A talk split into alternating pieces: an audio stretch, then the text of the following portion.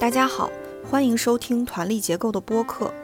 团力结构倡导顺应自然的生活方式，我们将围绕每个节气，邀请一线生态农人、返乡青年、可持续生活实践者等作为嘉宾，来一起分享对于节气、物候、传统的观察与思考。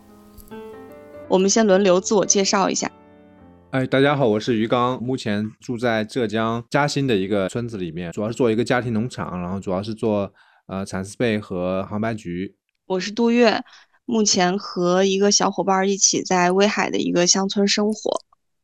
这次是大暑节气，我们请到了两位嘉宾，一位是来自广州的农友郭瑞。大家好，我是郭瑞，我在广州做了一个生态农场，叫银林生态农场。我们主要种植一些蔬菜跟一些水果。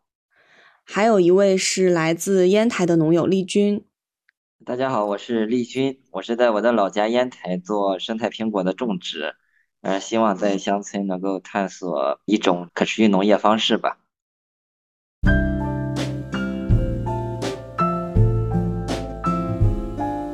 这次节目是关于二十四节气的第十二个节气，也是夏季的最后一个节气——大暑。大暑相对于小暑来说更加炎热，这时正值三伏天里中伏的前后，是一年中阳光最猛烈、最炎热的节气。网上说这时的气候特征是高温、酷热、潮湿、多雨，而且雷暴和台风会很频繁。虽然对于人来说湿热难熬，但却十分有利于农作物的生长。大家对于大暑节气的气候特点有什么观察吗？或者田间有没有什么新的景象？我先说一下啊，前天刚回来，一回到广州，我就感觉到广州的热浪要比北方的要 确实热的太多了。我们今天下午三点半才上班嘛，都感觉到皮肤都是灼烧的。基本上我们从早上开始出汗，因为我们最近刚收了水稻，早上要晒稻谷，摊完稻谷之后就是出一身汗。然后我就会回去冲一个澡，然后就去上班。基本上上班的过程中都是一直出汗的，汗都没有停过的那种感觉。虽然我们这边最高温才三十五六度，但是热的感觉要比北方要更强烈，因为这边的空气湿度大，所以身体的散热是特别慢的，需要靠风扇啊、空调这种来散热，所以就是人感觉特别特别热，啊，很辛苦。前段时间请了两个阿姨过来，他们干了几天都不干了。他说太热了，实在受不了，天天跟我吐槽热。本来他预计干到月底的，但是他干了六天，他就说撑不下去了，很难为我们现在地里在工作的阿姨啊，他们在我们农场都做了五年以上了，每个夏天就这样过来，真的很佩服他们。现在没什么菜，就现在就只有豆角。豆角啊，白瓜多一点点，番薯叶啊，什么怎么都死不了的那种菜就有。这个节气哦，我们北方终于赶上南方的脚步了。从春天开始，就老是觉得跟南方差好几个节气呢。你们在吃着什么东西？我们差不多两个月以后才能吃到。现在终于差不多了，大差不差。我们也是豆角啊，各种瓜类啊什么的。哦，对，我们现在太热了，长得都不好。前段时间雨水影响还是比较大的，育的苗啊那些种下去它也没长好，豆角直播就长得好嘛，所以就没有问题。花类稍微难一点，像我们种的丝瓜苗长得很好，但是不开花，太高温就生长速度太快了，就偏营养生长了。呃，生殖生长不行。是，生殖生长不行。郭瑞，你们广州那边夏天是没有风吗？最近就基本上是没有风的，像是静止一样嘛。只有在台风来临的时候才会有风。嗯，哦，我可能不太能想象那个样子，因为威海这边夏天是会有海风的啊。因因为威海本来就小嘛，然后又三面环海。虽然我在的那个村不在海边，离海可能有十几公里吧。如果是特别大晴天的话，可能白天风会比较少，但是到了傍晚的时候，还是会有微风吹过来，每次傍晚的时候，我们在那个村子比较宽阔的路口看到有村民坐在那里乘凉聊天，用我们这儿的话说就是风凉，就是去吹吹风，这样还挺舒服的。所以，我我不太能想象夏天没有风，然后又那么热又很湿，我天啊，真的很难受，想想就很难受。郭瑞是前几天从我们烟台这边回广州的，你可能在这儿的时候觉得我们这边不算热，呃，这几天觉得就是傍晚更凉快，当然白天还是热的哈，其实也就是温差是比较大。像我们昨天把小鸭子不是。为了让它吃蜗牛嘛，把我们果园的蜗牛基本上都吃完了，所以它再到果园转悠一上午，它也吃不饱了。所以在这个情况下，我们有的时候不在果园，就一位同事骑着我们的农用三轮车，柴油的，跑了七十公里，把它带到了桃村高家洞的那个地方，有个小水库嘛，就在那儿养着鸭子。当时有一点点的小雨滴，但是他是穿了两层裤子，外边套了雨衣，依然感觉冷。因为它不像汽车一样有玻璃什么挡着，敞篷跑车嘛，所以比较冷的。我们晚上现在也不用吹风扇，会盖一个小薄被子，白天依然觉得还是比较热的。比较奇怪的就是，其实在这个时候应该是闷热天儿，但反而是在六月中旬到七月上旬的时间呢，下雨多。这几天下雨就少了，有点秋高气爽的感觉。但现在确实是三伏天。觉得好像和往年不太一样。我在烟台的时候就感觉时不时会有风吹来，那风一吹过来的时候真的是特别舒服。广州也算是沿海城市，但是因为我们从化在广州的东北部，离海边可能接近一百公里吧，还没有感受到海风的影响。对我们来说，一个好处就是受台风的影响不会很大。台风的时候，我们就是很希望有台风吹过来啊，会更凉爽一点。我这边我估计你们要崩溃了。上周去了趟深圳，从我这边走的时候，我们这边是四十度，然后我到深圳呢，发现那边是三十五度。这个我不知道深圳和广州的温差啊，但是我在深圳的时候觉得比我们这里凉快多了。每天看温度，然后两边对比就很明显，差五六度，有时候能差七八度。我一直很疑问，就是那边不是热带吗？那我们这里不是亚热带吗？为什么我们这里能这么热？我刚才说大暑最热，但是我是觉得这两天反而降下来了。就上一周就每天都四十度，就最高温啊，然后还有四十二度的。这两天到了三十五度，每天下午差不多下一阵暴雨，下午基本上还挺凉快的。我都不知道怎么形容了，真的就是家里面的家具全是热的。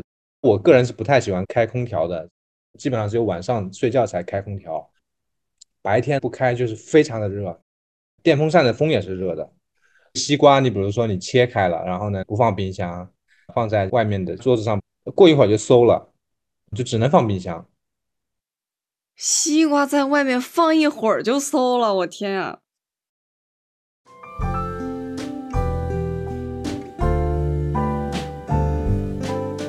呃，因为我跟奇文都是属于胃比较凉的，然后不太能吃冷饮，也不太能吃瓜果。特别是夏天，这些瓜果都是很寒凉的嘛。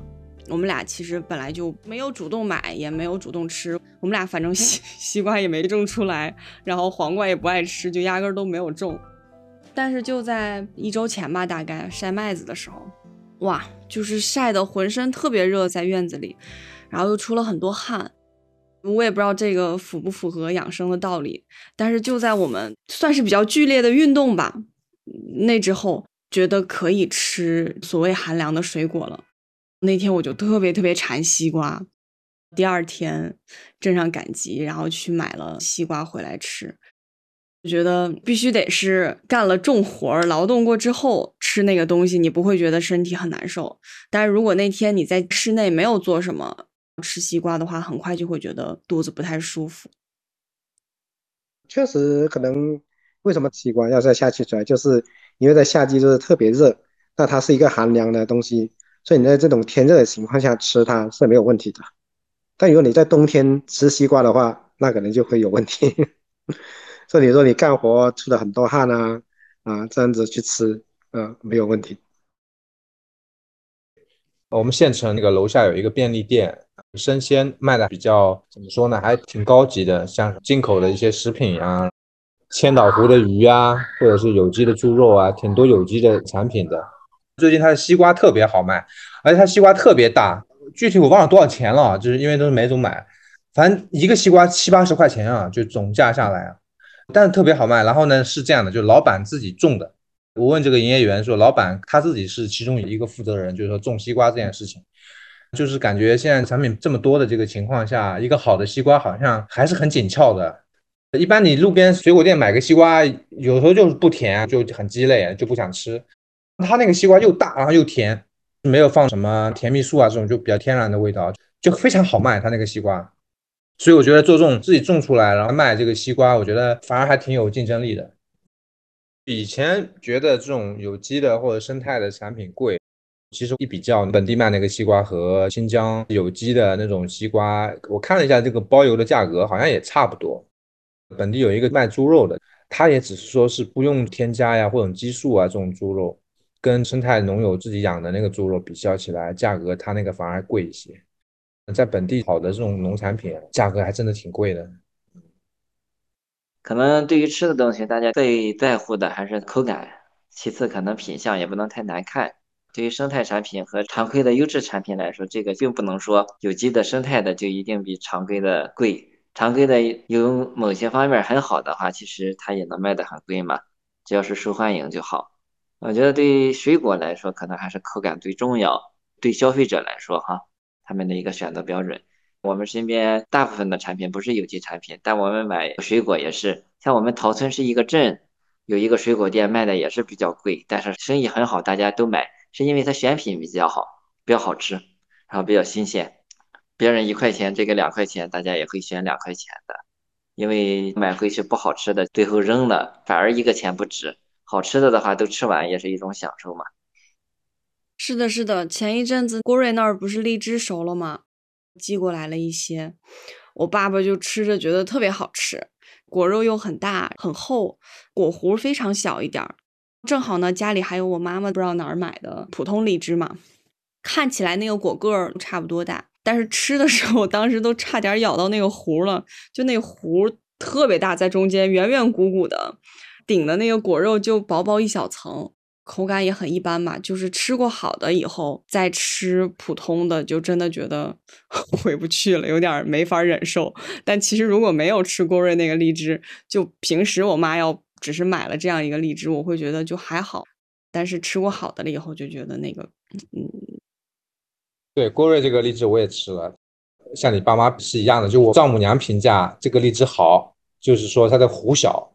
我看好多广东人吃什么桂味呀、糯米糍呀、妃子笑呀这种，我是吃不出来差别啊，可能没有摆在一起。反正郭瑞说给我寄了两种品种的，然后我问他们你们吃出来了吗？他们都说没吃出来。我们这里人判断这个就跟山东人是一样的，就是这个核比较小，肉多就觉得划算，味道也挺好的，就这样。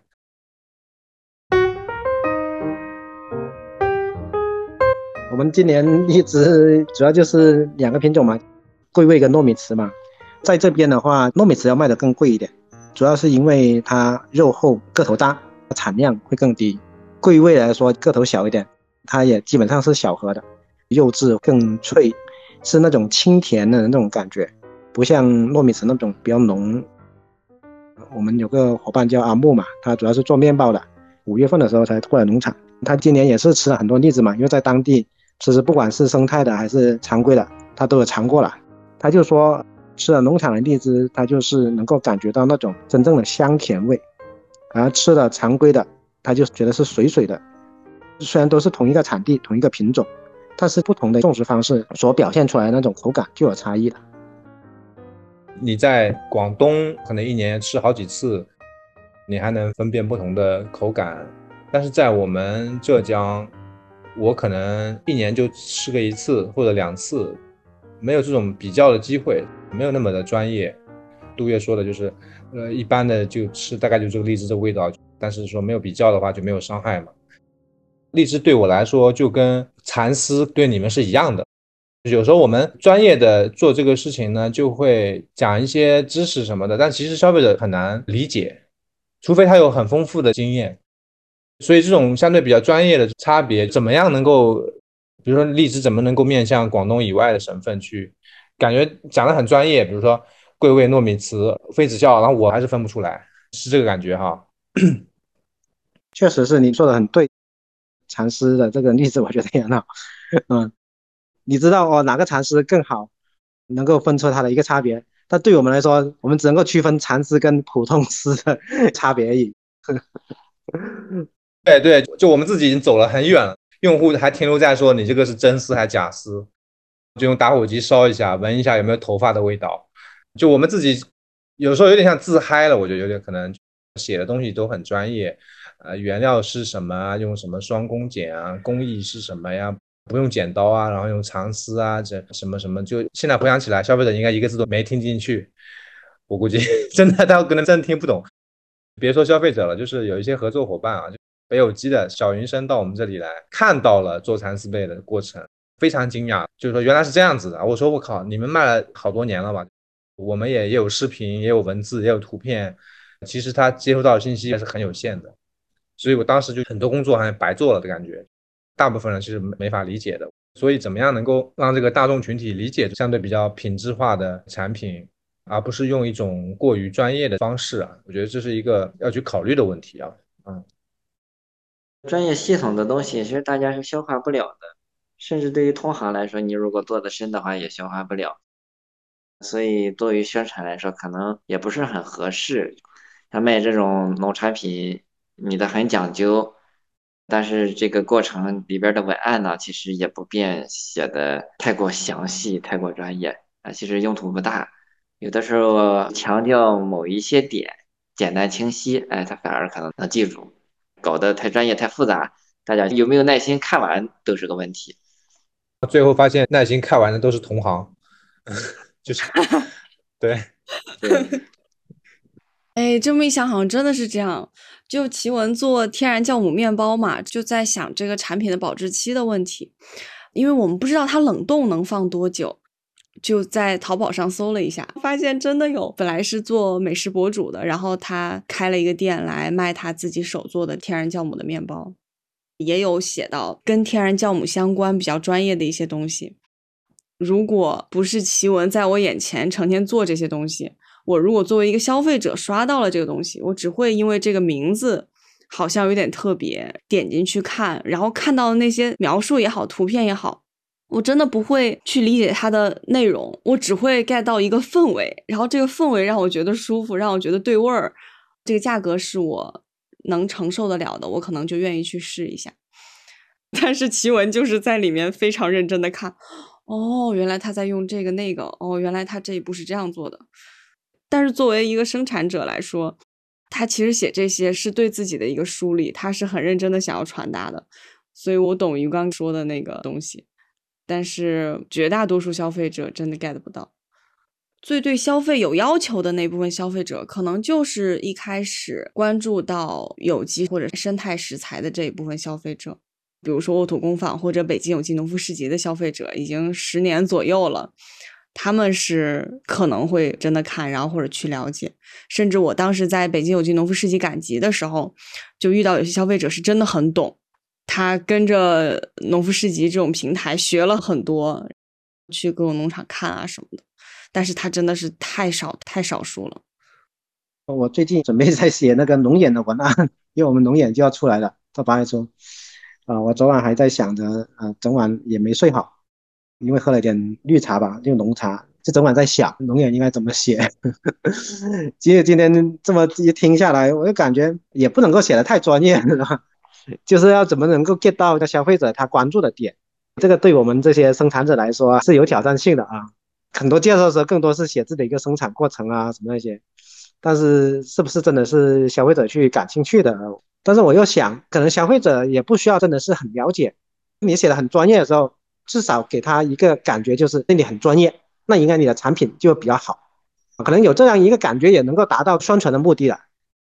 我以前也有这个感觉，但是呢，我发现你自己设身处地想一下，抛开自己熟悉的这个品类啊，你看看有些东西你不熟悉的，你看他写的，你是不是有兴趣？其实还真不一定。我跟你讲，比如咖啡吧，我喝咖啡，但我喝那种很一般的，就是不是很高级那种啊，差不多能喝就行那种提神的。但有些特别专业的那种咖啡吧，哪里哪里这那的，然后我就怎么说呢？我信息量太大了，这也没有促成我一定要买他东西的这个感觉。你最近在写桂圆的啊，我正好要写香云纱的。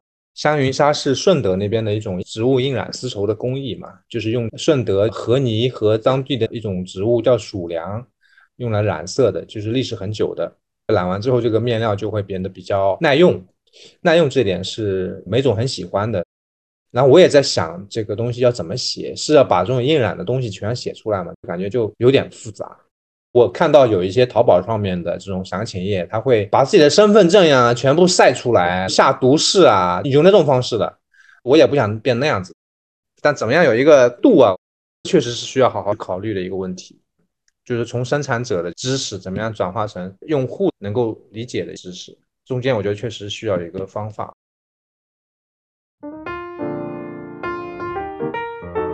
我不知道大家什么消费习惯哈，反正对于我来说，我愿意为人买单，就是我认可你这个人了，那你做出来的东西我都认可，就只要我需要，只要在我能承受的范围内，我就愿意为你掏这个钱。所以我觉得，把你想要表达展示出来给大家就行，吸引来的可能就是跟你对上了的人，其他的真的很难去考虑每一种顾客，像鱼缸刚刚说的那种。我倒是没见过，但是兴许就真的有人吃这套，他们就对上了。但是你的风格会有你吸引来的人吗？而且就我们这个生态的圈子里面，产量非常大的其实不太多，大家本来就很小众，然后能吸引来一个小众群体的消费者就差不多够了，我感觉是这样。这个也有道理。讲清楚自己为什么要做这件事情，做这个产品，我觉得就挺关键的。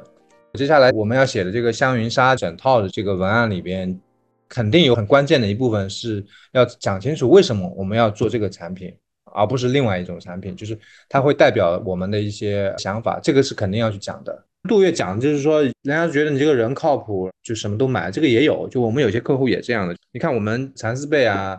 黄白菊啊，榨菜啊，有些人反正都买过。就有一年做了一百只粽子，然后那个人还买过一份的。这种呢，就完全信任你这个人的。但是我还是想要去解释清楚，就如果是一个陌生人的话，这个我们到底是谁？我老是要解释清楚。有些部分呢是我这边的喜好，比如说榨菜，就跟我小时候的经历有关系。但有些部分呢是梅总那边的喜好，比如说蚕丝被或者是香云纱整套，然后他自己又不写。我得给他写，我得问他为什么你要这样做，是这样的一个情况。他从来不写的，他是没有表达欲吗？对他表达欲不强，他就把东西做出来。我跟他现在已经形成了某一种工作模式了。就原来我可能过于的急躁的，就你既然都买了，那为什么你不做呢？所以像现在你看，我也不催他，他过了两年就自己拿起来又又重新做了。为什么是今年呢？我也不知道，反正就是很突然，他就已经做完了，而且自己用上了整套。嗯啊。感觉你们俩的配合跟我和奇文有点像，他会有一点表达欲吧，但是就像你说的，就是默认是我写。我要是等着他去写，我就急死了。我肯定在他写之前，我就叽里咕噜已经讲出来，讲完了，再给他看，让他有没有什么补充啊什么的。工作模式 已经定型了。一个是模式，两个人，还有一个每个人工作方式不一样。然后我就是属于一天到晚忙那种，他就属于看着挺闲的那种。突然动起来的话又非常快，就很迅速，就是那样子的。嗯，我是有计划的人，他没有任何计划。像我们呢，文字是我写，那图片肯定是他来拍。我会认为他拍的东西肯定是更能表达他自己的想法，而且是非常的安静或者怎么样的，就他能拍出来那种感觉。嗯，我们俩是照片也要我拍，奇文拍的都不能看。他真的是只负责做东西，但是话又说回来，如果没有他在农村生活，很喜欢动手的这个劲儿，我也没有的写，就是接受了就还好。我觉得就是不同的人有不同的定位，也有不同的工作方式和节奏吧。我个人来说，对苹果园的管理，它本身是一个生态种植，没有一个固定的模式，实际上。就不同的年份、不同的天气，它都是根据一些具体的情况、具体的气候和苹果的枝叶以及果实的生长做出的一个灵活调整。所以其实我的计划性也不强，有什么的情况做什么样的调整。嗯，这是果园管理方面，在我生活和其他的工作方面，也是有可能啊，今天该干什么了，就直接就去了，甚至可能一跑跑一百公里，好多东西是临时决定的。郭瑞是怎么样？郭瑞现在是不是也要好多事情是要自己做了？我这个人就做事情就看状态的，状态不好的时候，什么事都不愿意做；状态好、心情好的时候就很积极。我前段时间就是因为状态不好，才出去游了差不多四十天嘛。最后一站是在丽君那里嘛，感觉丽君是我们生态圈里面状态最好的，就很轻松，也能够有很好的一个收益。这个应该就是很多生态农人最向往的一个状态。但我觉得真的是不枉此行，跟丽君也待了几天嘛，看到他那种状态，我也会自然的就能够放松下来，能够想得更开了啊。我现在回来之后，自己状态也会好很多，对农场未来的发展来说会更充满希望吧，也会更有动力去做。郭瑞是抬举了，在我这儿住了几天吧，因为他是生产各种各样的蔬菜，而我们基本上是做单品，也有其他小项目会涉及到其他产品，显得可能比较悠闲一点，不需要耗那么多的精力。所以我们的工作和生活状态好一点。再一个就是我们涉及的人比较少，我们同事也很少，不需要过多的管理，因为我们都是往项目制去发展，往后嘛，多劳多得，所以没有什么具体管理嘛。对于管理果园或者做农业来说，我们需要考虑的事情并不多，精力集中一点就好。对于人的管理来说，也不需要考虑很多，也没有太多的利益之争。显得好一点，或者说我们的生活更轻松自然一些吧。就是大家在一起干干活儿、开开玩笑、乐呵乐呵，然后可能工作就结束了。我们设计的东西太少了，所以就比较简单、比较轻松。因为我们种了五十多种蔬菜、十多种水果，还有养殖啊、活动啊，内容比较多，所以也会分散精力吧。去到你那里就感受到简单的生活状态，还有工作状态的话。自己会思考，是不是自己有时候想的太多啊，太复杂。这次回来之后，我感觉可以先去关注一两个单品嘛，做好之后再做下一个，是一个个来啊，不要是说一抓一大把，把自己那个精力都消耗掉了。回归这种更简单的生活状态吧。嗯，我的观点也是做一两个好单品，其他的可以有，但是捎带的。那捎带它的意思就是没有压力。收不收都行，因为它不是主要的产品，而且我们的精力集中在一两个单品上，应该可以把这个单品做得好一点。其实一个单品做好，营业额比现在做好多产品的营业额大的这个概率应该会很大，在我看来，因为它能做好，对于消费者的传达也比较集中，不是说你这儿乱七八糟的东西都有，你就是这个东西是你擅长的。那我们来说，主要的定位就是苹果，其他的像玉米呀、红薯这些产品，对我们来说都是无关紧要的。同事想负责哪一个小项目，那就参与一下，分一些利润出去。那这样的话就是没有什么压力，而是很有活力的一些小想法，在这种小项目里边探索的效率也很高，因为我们很轻松嘛，能发现很多问题。所以去年种了一年玉米。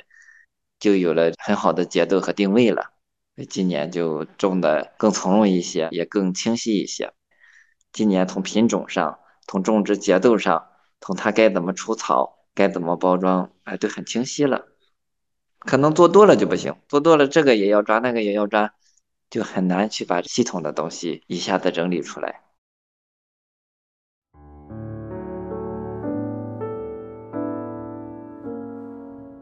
自己的生活状态吧，我其实也经历过一些比较崩溃的。比如我们最开始返乡，其实跟一般的憧憬是一样的，就是田园生活啊，住在农场上面有一个房子。但是后来吧，这个愿望基本就没法实现。像我们这里造房子，它是很严格的，必须造在新农村里边，所以这个梦想等于就破灭了嘛。在农村住着非常吵，为啥呢？因为西边修了一个高铁。高铁站，然后嘛，现在都往这边跑。本来是村内道路，现在变成了公共道路了。投诉吧也没用，政府就是这么规划的，很多东西没法完全按照自己的想法。我我感觉我都没享受到想象中的田园生活。你像梅总啊，他之前也挺崩溃的。我们现在等于是县城有房子，然后他就自己去装修，他全部自己设计，啊，他终于找到了一种自己比较满意的生活状态。他是一定要找到有比较满意的生活状态，他才能够工作。他跟我这么讲的哈。我们现在不是说以村庄为一个生活的单元，我们现在是以我们县城作为一个生活单元的。县城里边有各种各样的文化生活，然后你是可以参与的，传统文化也好，或者是什么样也好，画画啊什么的。通过这种方式呢，就转化了原来说仅仅是在乡村里面过田园生活，因为这个不可得，反倒是要去房子里面去寻找一种安静。我们现在乡村就只是怎么说呢？就是比方你种菊花。就是一个专业的生产菊花的地方，我们不是生活在这个里面的。嗯，这一方面来说啊，我们农场就是有优势嘛。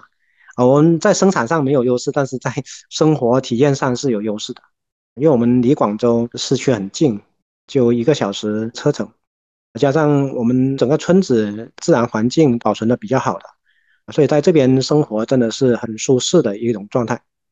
慢慢形成了一个氛围嘛，就是大家都很喜欢往这边聚。今年多了很多新的伙伴，整个银林村来说也有很多新村民居住，已经有二三十户了。